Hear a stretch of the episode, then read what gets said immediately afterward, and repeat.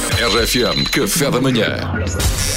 Duarte Pita Negrão, o homem que lê todas as notícias. Não, não, não, eu só leio as gordas. E é assim, malta, só leio as gordas. É isso. Não vou aqui para enganar ninguém. Vai, então bora. Hoje começa o julgamento do Rui Pinto. E malta, agora aqui que ninguém nos ouve. Eu já procurei coisas mais esquisitinhas na net, pá.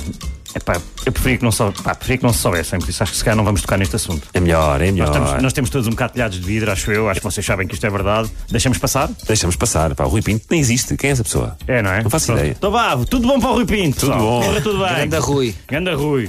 Ficou, eh, ficou para hoje a decisão de fechar o corredor aéreo eh, Inglaterra-Portugal.